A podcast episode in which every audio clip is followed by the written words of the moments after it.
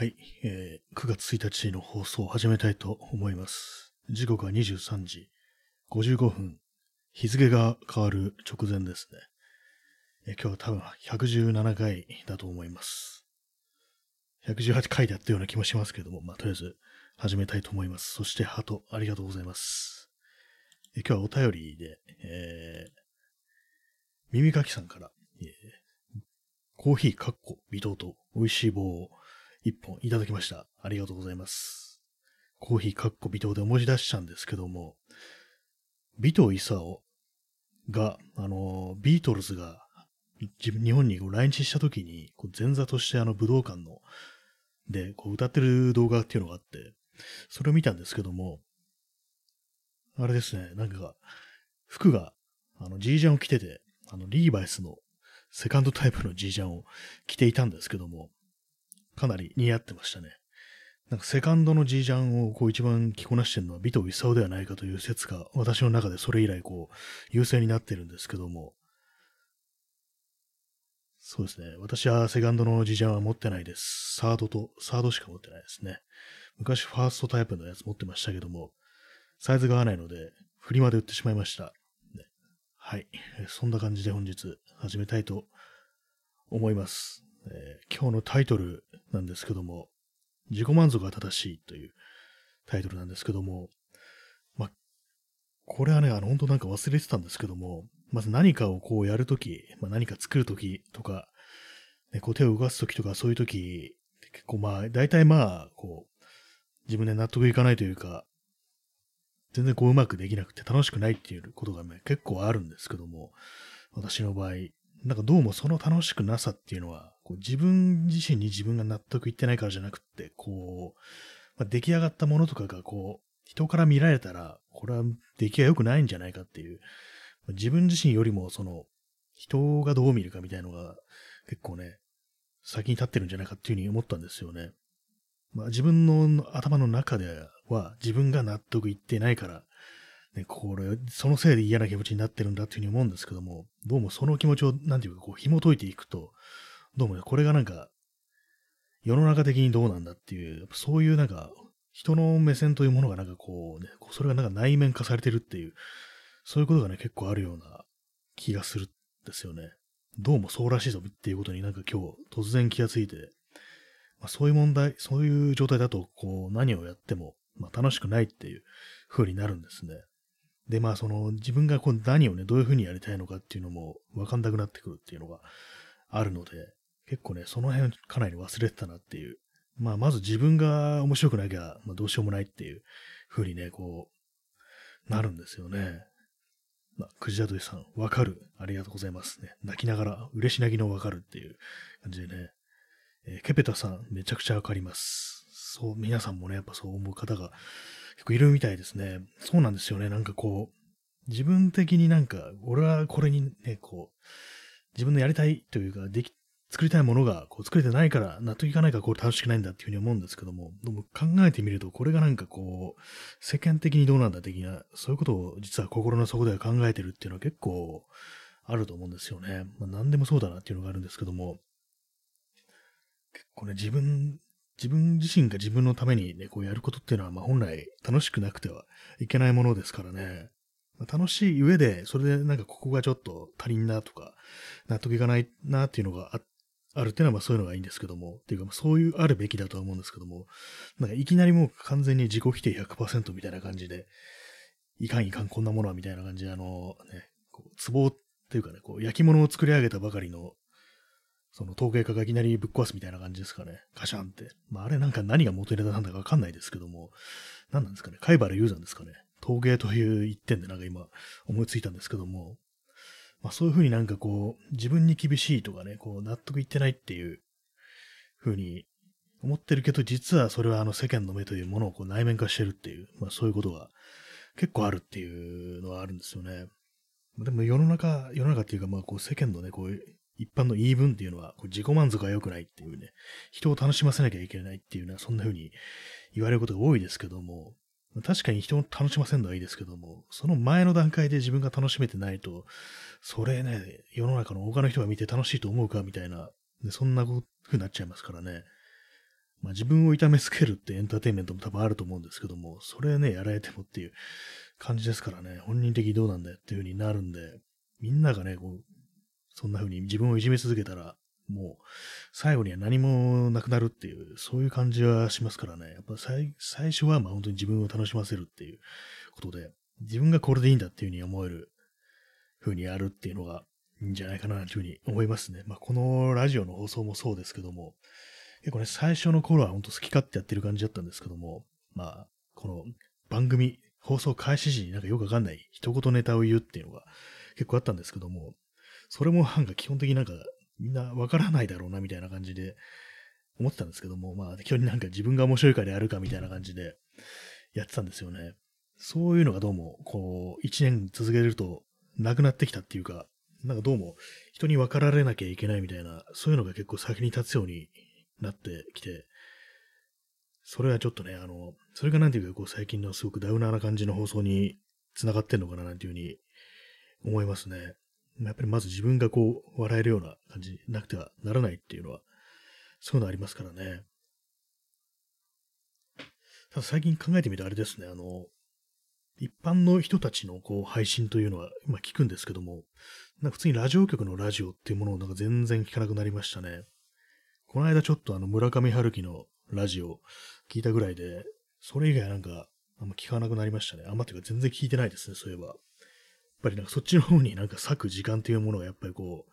う、ないなっていう感じで、結構深夜ラジオとか2時間とかありますからね。あれなんか結構フルで聞くっていうのは、結構まあまあ、よし聞くぞみたいな感じで、こう望まない望まないといけないっていう感じになりますからね。まあ週1とかそういうペースではあるんですけども、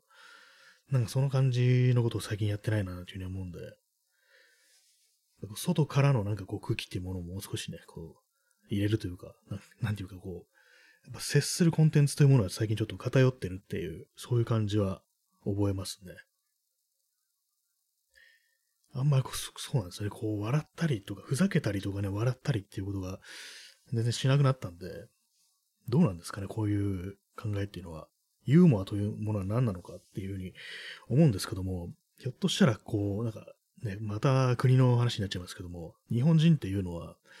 あんまりね、こう、普通にね、こう、愉快な話をするってのは、なんかこ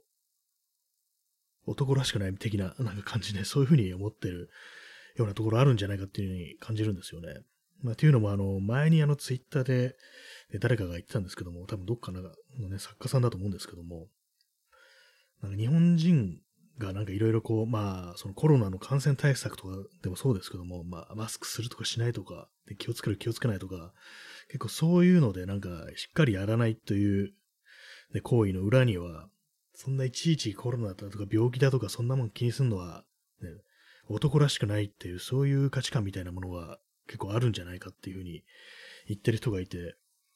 なんかそういえばそれ、その線あるなっていう。まさかね、そんな、そう感染症という複雑な問題に対してそんなシンプルな、こうね、男らしくないなんていう、そういう価値観が入ってくる余地なんてあったのかなんていうね、ふうに思いがちなんですけども、実はね、それ合ってるんじゃないかって思いますね。すごいシンプルに男らしくないっていうね。結構人間の考えることって、なんかそういう、なんか最終的にものすごくシンプルなね、ところに行き着くっていうの結構ありそうですからね。男らしくないとか、恥ずかしいとか、ね、嫉妬とかね、妬ましいとかね、なんかそういう感情っていうのがすごく割に多いんじゃないかっていう気がしますね。自分でもね、最近ちょっとそういう、あんまりこう、ね、考えることがなかったんでね、あれ、わかんなかったんですけども、それをツイートを読んで、あ、確かにそうかもしれんというふうに思いましたね。えー、P さん、武士は食わねど高用事、侍言い切り。まさにそれですね。武士は高ねど、高ねどじゃないや。武士は食わねど高用事って、なんか良くない言葉ですよね、本当にこう。何なんですかね。本当に、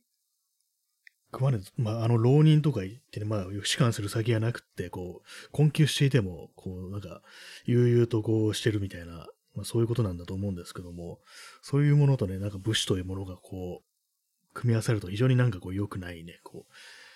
う、まあ、生きり的な感じになっちゃいますからね、本当に。えー、くじだどりさん、セルフケアなんてめめしい。この感覚って本当すごいありますよね、確かに。これ本当まあ自分もね、なんか本当にこう、セルフネグレクトとかね、やり、やるタイプなんでね、もう絶賛開催中みたいなね、感じのタイプなんでね、どうもそういう気持ちってのはね、やっぱこう自分の中にもすごくね、よ、強くあると思うんですけども、ほんとめめし、めめしいとは言わないんですけども、なんかね、それができないっていうのはすごくわかりますね。それがなんか、こう、自分ではこうわからないうちにこうね、自分のうちにこう内面化してるっていうね、まあ、言葉がちょっと今日多いですけども、そうめめしいということを嫌うっていう、ね、そう変な男らしさみたいのがあるのかなというふうに思いますね。初見ですね。えー、油内臓セメントさん。はじめまして。えー、男勝りのコロナ。はじめまして、えー、よろしくお願いします。えー、男勝りのコロナですね。ほんとこう、男、コロナは女なんでしょうかっていう感じになりますけども、ね、男勝りのコロナ。コロナ、結構あのー、なんか、外国語で、英語とかであの、人間ではないものとかを、こう、例えるのの代名詞として、結構 C っていう、とか Her っていうね、まあ、女性代名詞っていうんですかね、あの、彼女っていう風に言ったりしますよね、あれ。あなんか船とか、そういう乗り物とかをなんかね、女性としてこう捉えてね、それでこう、はぁとかなんか言ったりするっていうのはありますけども、あれ何なんですかね？結構不思議な感じしますけども、日本語だとそういう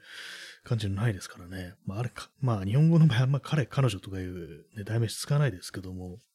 なんか不思議なところありますね。なぜ、なぜなんだろうっていう、まあ、ありますね。物、まあ、女性を物扱いしてるっていうような、そういうとこからね、としたら来てんのかなというの思うんですけども、それだったら日本語でもね、ありそうですからね。なんかね、変ですよね。油、内臓セメントさん。はあ、ありますね。ほんとよくありますよね。なんかあの、ね、特に船なんですよね。なんかこう、船とかもあの最初に海で出るとき、処女公開なんていう風に言って、まあ日本語、それは日本語ですけども、多分英語でも同じような、ね、感じの表現だと思うんですけども、それはどうなんだっていう風潮最近ありますね。なんかおかしいそうっていう、なんで船から女なんだよっていうね、こと言われますけども、確かにそうだなっていう、なんか謎のね、なん、なんていうんですかね、こう、謎の女体化、女体化ってなん違うけどっていうね、感じですけども、変な感じですよね。まあ、日本人のはなんか変なね、こう、二次創作とかね、そういうので、なぜかこう、昔のね、戦国武将とかが女性になってるとかそういうのよくあったりしますよね。あれも不思議ですけどもね、謎すぎますよね。え P さん、メイデンボヤージっていう、ああ、そのまま少女公開っていうやつですね。なんか私、あの、メイデンって聞くと、どうしてもアイアンメイデンを思い出してしまって、あの、ね、あの、鋼鉄の処女っていう、まあ、拷問器具ですね。まあ、メタルバンドでもありますけども、あのね、拷問器具を思い出してね、怖くなりますね。一瞬メイデンっていうと、もう即座に脳内に、あのね、トゲトゲがなんか内部に、ね、こう生えた、ね、人間を収める棺みたいなやつがね、思い出し、思い浮かんでくるんですけども、なんですかね、その、メイデンという言葉に対して非常に怖いイメージがついてしまいましたね。あれのおかげで。ちょうど人の中に入れて蓋を閉めると、その内部についてるトゲトゲがもう死なない程度に刺さるっていうね、大変な拷問器具だっていう話ありますけどね、実際使われてたんですね。使われたんですかね。怖いですよね、ほんと。油内臓セメントさん、ナイアンメイデン。で、嬉し泣き、親指。いいですね。アイアンメイデンといえばね、も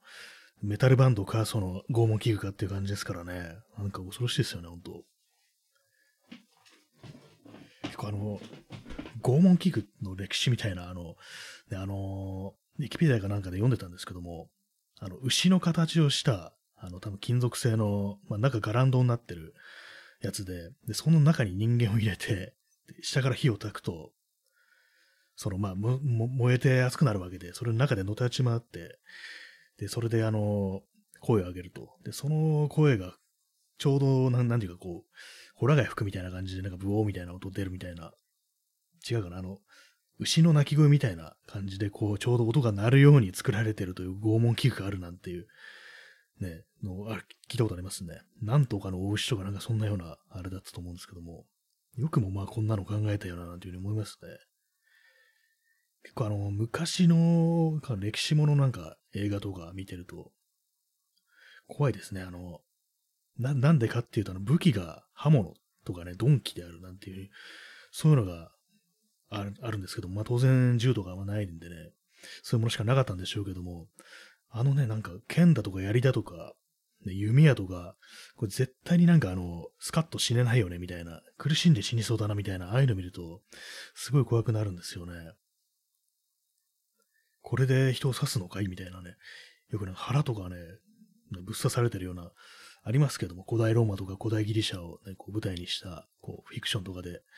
これなんかすっごい苦しんで死にそうだな、みたいなことをね、いつも思うんですよね、あれ。この時代にはね、生きたくないみたいなことを思いますね。刃物はね、刃物私結構苦手ですね。結構包丁使うのとかも、あれなんですよ。かなりね、注意深くやったりしてて、結構、まあよくあの、キャベツだとか、ああいうものを千切りするときに、すごく手際よくね、トントントントンってやる人いますけども、あれ全然私できないですね。怖いからっていう。滑って指切ったらどうなるのっていうね、そういうのがあったりして、結構怖いんですよ。でもなんか最近ね、その、なんなんていうかこう、野菜とか切ったりするのにめめちゃくちゃ時間かける自分ってのが嫌になって、ちょっとね、練習してみたことがあったんですけども、まあ少しは早くなったけど、全然ね、あの、トントントントントンなんていうにはいけいかないですね。難しいですね、あれ。どうやってるんですかね。昔私の友人がファミレスでバイトしてて、すごいね、その、まあ、その千切りとかが早くできるようになって調子に乗ってたら、ある日ざっくり行ってしまって、で、それもなんていうか、こう一緒にバイトしてるバイト仲間と競争みたいな感じで、俺の方が早く切れるみたいな感じで競争してたらざっくり行ったなんていうことがあって、それ聞いそれ聞いてからね、その野菜切るたびに、その友人のことを思い出すんですよね。なんかそういう感じで、あの結構記憶とかね、なんかいろんな結びついたものってありますね。もう偉い昔のことなのに、こう、すごくね、あの、急に、急にじゃない、あの、なんでもない日常の動作に結びついてて、その度に思い起こささせられるっていうのがあったりして、なんでこんなこといつまでも覚えてんだろうな、というふうに思うことがありますね。えー、クジダルイさん、エイリアン2のビショップ。いましたね。あの、エイリアン2という映画に出てくるビショップ、アンドロイドなんですけども、そのアンドロイドだから、その、同じ、こう、仲間たちが、人間の仲間たちが、こう、あの、指を、てか、手のひらをこう、机の上に置いて、で、指と指の間を広げて、で、その指の間にこう、ナイフを、対面をグーグルね、トントントントントントンってやって、その速さを競うっていう、そういうなんかこう、度胸試しみたいのが結構昔からあるみたいなんですけども、まあ、多分ね、私なんか昔の西部劇とかでね、見たことありますけども、そういうのが、まあ、アンドロイドなんで、めちゃくちゃ高速に正確にできるんですよね。ものすごい勢いで、ダダダダダダってやるんですけども、ちょっと失敗して、あの、指に当たって、白いね、あの、オイルみたいなのが漏れるっていうシーンがあるんですよね。あれも刃物のシーンとしては結構有名ですよね。結構、普通に当たってるんだ、指にっていうね。え、アンドロイドとはいえ、その辺ぐらいのなんかこう人間臭さがあるんだなっていうふうに思いましたけども。結構、あれですね、エイリアン2のビショップ、割と好きな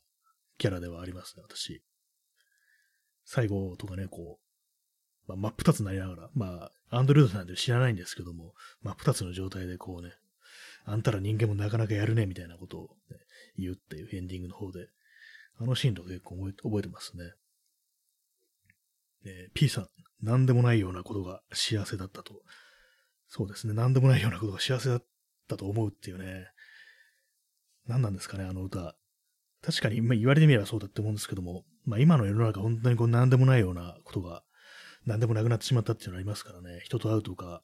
本当にこう、マスクとかしないで外歩くとか、こうね、たくさん人が集まってるところに行くとか、そういうのがもうできなくなってるっていう感じで、なんか本当にこう、去年とか、まあ、今年はできないか、みたいな感じだったんですけども、なんかね、この昨今の情勢見ると、これはもうだいぶ長いこと続くというか、生きてるうちずっとこうなのかなみたいな、そんなことすらちょっと覚えてきてしまう感じで、何かこうね、世界というものが大きく変わる節目みたいなことに、節目みたいなところにいるのかななんていうのを少し思っちゃうんですよね。まあ、どうなんだかわかんないですけども。結構ね、今年もこんなになってるとはちょっとね、思わなかったんですけども、まあ甘かったですね。本当の、こう、ね、絶望を見せてやるよっていう風に、こう地球が言ってんのかもしれないですね。この有害な人間というものに対してね、お前らそうそう駆除してやるからなっていう、ね、環境を破壊するばかりのお前ら、ね、そろそろ始末してやるかななんていうふうに思ってるかもしれないですね、自然環境というものが。まあ、何でもないようなことは幸せだったと思うの元ネタのあのトラブルというね、こう、バンドのボーカルの人、なんか、すごく若い人を妻にし、ロリコンだなんて言われてましたね。まあ、それ、それだけなんですけども、なんかあの歌とね、それがすごく結びついてしまってますね。どうし、自動的に思い出しますね。何でもないようなことがっていうね、こと言われると、あれ思い出しますね。えー、クジラドリさん、創価学会ですよね。あ、聞いたことありますね。確かになんか、創価学会っていうのは、いろんなところでね、書かれたりしますけども、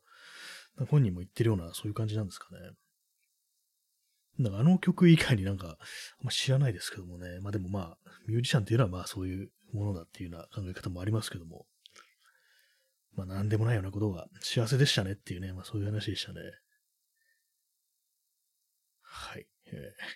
トラブルの話でした。トラブルってって話ですけどもね、あの、タイトル、タイトルじゃない、あの、バンド名がね、トラブルってっていう、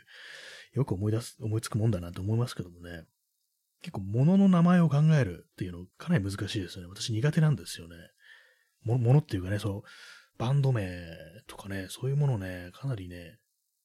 考えられないんですよ。まあ、私、一応辞めてないというね、手でね、バンドをやってるんですけども、まあ、4年ぐらいも練習してないですけどもね、まあ、そんな感じなんですけど、一応ね、やってるという手でね、そうなんですけども、バンド名がないんですよ。で、いろいろ考えんですけど、全然こうなんか、こう気の利いたものが出てこないっていう感じでね、未だに無名なんですけども、無名というかまあ、七七さんなんですけども、そんな感じでね、いろいろ考えるのが結構むずい、むずっていうか苦手っていうところありますね。この番組のタイトル、ね、こう、夜部屋で朝を待つっていうのもね、これもまあ言ってみりゃね、パクツイみたいなもんですからね、パクツイというかね、これもなんか身内ネタみたいなもんでね、こう、自分の身内がやってるバンドの曲の歌詞の空耳みたいなネタなんですよ。夜部屋で朝を待つに聞こえるな、ここみたいな感じで、まあ正確に何て言ってるかわかんないんですけども、まあ本当に夜部屋で朝を待つって言ってるのかもしれないですけども、そんな感じでね、自分で考えるっていうのがね、結構難しくって、なんかどうにもね、思いつくやつが全部出さないんですよね。えー、クジラドリさん、ザ・バンド。まあいいですよね。あのザ・バンドって、ね、あの、アメリカのバンドありますけども、私も結構好きだったりしますけども、あれも何故そんな名前にしたんですかね。ザ・バンドっていう感じで。しかも割になんかね、こう、しっくりくるっていう感じしますね。ザ・バンド。ザがつくと、定冠詞がつくとなんか結構受け入れられるって気がするんですけども、なかなかね、難しいですよね。ああいうタイトルと検索性って考えるとあれなんですけども、まあ、同じような感じでね、検索するのが難しいバンド。あの、ライブっていうのありますね。アメリカのバンドで、オルタナ系のね、バンドで、ライブってっていうふうに思うんですけども、あれまあ、ちゃんと検索したことないですけども、ね、どうなるんですかね。検索してみたら、あんまりね、こう、私詳しくないんですけども。え P さん、高橋ジョージは元パートナーが10回が全てで悪い。確かなんか元ね、あの、名前忘れちゃいましたけど、あの人なんか言ってましたよね、いろいろ。それこそね、ドメスティックバイオレンス的なことがなんかあったみたいなこと結構言ってて、結構ね、なんかその感じのそのね、高橋ジョージの方の変な思い込みっていうか、まだね、こう、未練みたいな、そんな風な語ってるようなね、こともあったりして、結構怖いですよね、あれなんか。すごくね、年若い、ね、女を、ね、こう、支配するっていうような感じ、すごく、してね。どうなってんですかね、今。今は、ちゃんと別れられて、ちゃんと、あ、な、距離も取れてるのかななんていうふうに思うんですけどもね、どうなんですかね。え、クジラトリさん、ザ・タンネルス。ありましたね、これ。あれですね、あの、トンネルズ、トンネルズのことを、あの、佐野元春がタンネルズっていう風に言ったっていう、何のネタだったか忘れましたけども、まあ、ツイッターかもしれないですけども、なんかそういうのありましたね。トンネルズを発音よくね、英語のちゃんとした英語の発音でタンネルズっていう、っていうね、これは新しいなと思ったんですけども、まさかそこでそう読んでくるかっていうのありますね。結構あの、佐野元春面白いですね。あの、私最初にこう、ね、曲だけ知ってて、この人どういう人だか知らないなと思って、あの、たまたまテレビ見たら、その話し方がね、なんか、すごくそういう感じで、英語、翻訳口調で喋るっていう感じなんですよね、そのさ元、元ある。いや、なんか面白いなと思ってて。で、それであの、それとは全然関係ない日に街を歩いてて、ちょっとしたね、あのビルのね、エスカレーター乗ってたんですよ。そしたら前をね、前に乗ってる若い男性二人が、そういえばこの間、佐野元春出てたよね、みたいな話してて、ああ、なんか、あったあった。なんか相変わらずあの、エセ外人みたいな喋り方してたよね、みたいな話してて、ちょっと面白かったっていう、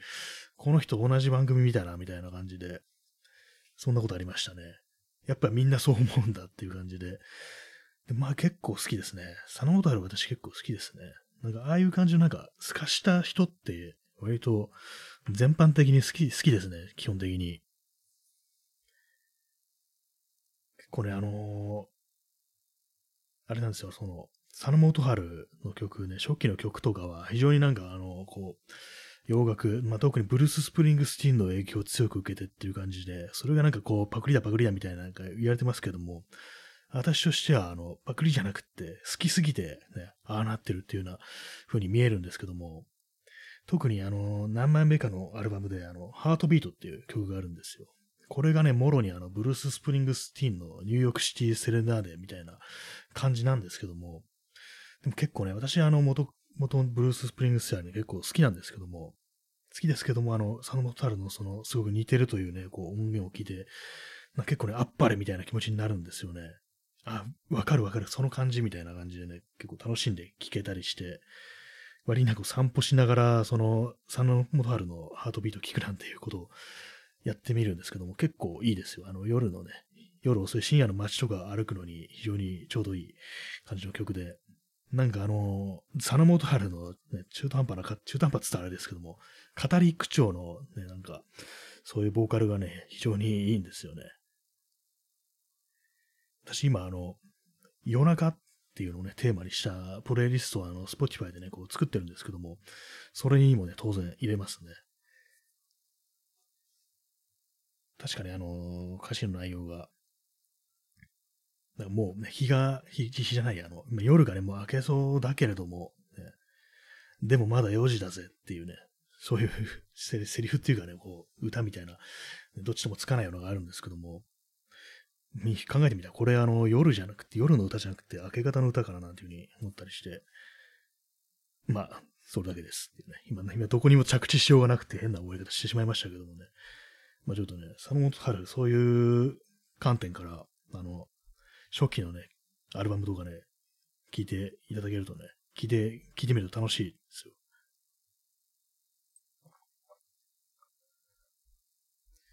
まあ、いろいろそのブルース・スプリングスティーンのフォロワーっていうのは結構いますけどもね、なんかの、浜田省吾とか長渕剛とかもなんかそれに数えられるっていうのはところありますけどもね、あと、尾崎豊だとか、まあまあね、すごく強いですよね。影響力ってものが強いですよね。私一番好きなのは、まあ、その中で、まあ、佐野元春かなっていうね。一番好きな、こう、感じのその影響を受けてるっていう気しますね。たまになんかこの放送とかでも、いきなりこう、佐野元春の真似みたいな感じで始めようかと思うんですけども、結構難しいんですよね。あの感じはね、なかなかこう、一朝一夕には出せない感じで、結構ね、もう佐野元春ぐらいになると、もう染みついてるでしょうね、あの感じっていうのは。ぱりこう、そのまま、それをね、佐野元春というね、人間を生きてるっていう、そういう感じがしますね。やっぱりこう、人間、自分という人間を生きなきゃいけないのかな、っていうふうに、ね、思ったりしますね。まあ、その点ではね、こう、私もこの放送において自分というものをね、こう、やらなければいけないっていうのがあるんですけども、なかなかこう、自分というものね、キャラクターというものはまだはっきりしてないような感じで、分かってないんですけども、まあなんだかよくわかんないですけども、まあそんな感じでね、人からなんかモノマネされるような感じになったら結構ね、それあっぱれと言っていいんじゃないかっていうようなことを思ったりしますね。結構そのモノマネされると怒るっていうようなね、人結構いる感じしますけどもね、ミュージシャンだとか俳優だとかね、そういう人では。私はなんか真似とかね、されてみたいな気がしますね。全然こうね、そう世の中に影響力のない人間なんでね、他の人から見た自分ってどうなんだろうみたいなことを思うんでね、結構面白くなっちゃうと思いますね。今日はあの、インスタントコーヒーを飲んでいます。やっぱ味気ないですね、インスタントってのは。昨日は本物のコーヒーを飲んでたんですけども、今日入れるのがめんどくさくって、インスタントになってますね。はい。まあそんな感じで今日遅い時間ですけども、お送りしてまいりました。夜部屋で朝を待つ第117回か118回ぐらいなんですけども、いかがでしたでしょうか。まあ何も考えずに始めた割には、こう、まあ、スムースに喋れたらなという感じなんですけども、まあ、今後ね、あの、自分を楽しませるということをもっと考えてもいいんじゃないかなというふうに思ってる、そんなわけでございます。と、ハートありがとうございます。そんな感じで本日はこの辺りで終わりたいと思います。それでは、さようなら。おやすみなさい。